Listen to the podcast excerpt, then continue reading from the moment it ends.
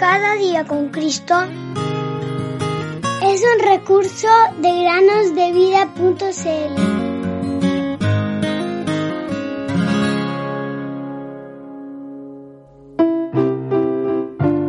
Me alegro en tu palabra como alguien que descubre un gran tesoro.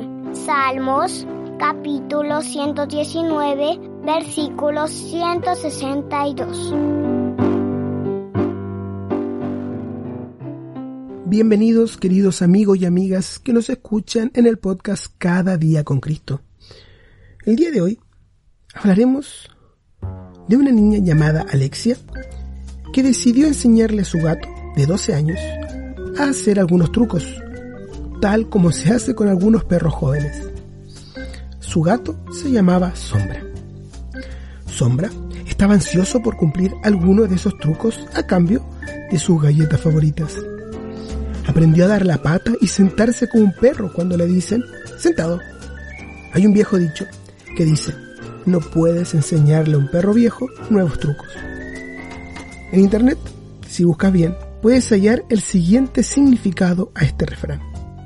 Es muy difícil enseñarle a alguien habilidades nuevas o cambiar los hábitos de una persona.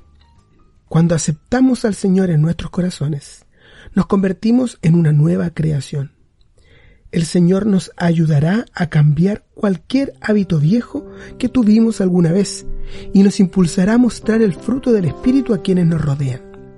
Es decir, amor, gozo, paz, paciencia, benignidad, bondad, fidelidad, mansedumbre y dominio propio. Con el Espíritu Santo habitando en nosotros, nuestros deseos y acciones deberían ser diferentes, mostrando a quienes nos rodean el amor de Jesús. De modo que si alguno está en Cristo, nueva criatura es. Las cosas viejas pasaron, ahora han sido hechas nuevas. Segunda a los Corintios 5:17. El fruto del Espíritu no es como un truco que realizamos a cambio de un beneficio, como en el caso de Sombra, el gato de nuestra historia. El fruto del Espíritu es una expresión de la vida de Cristo en nosotros, la cual se cultiva diariamente y que solo se puede manifestar si hemos nacido de nuevo, es decir, si hemos confesado nuestros pecados y creído en el Señor Jesús como nuestro Señor y Salvador. Me siento feliz y dichoso de darle mi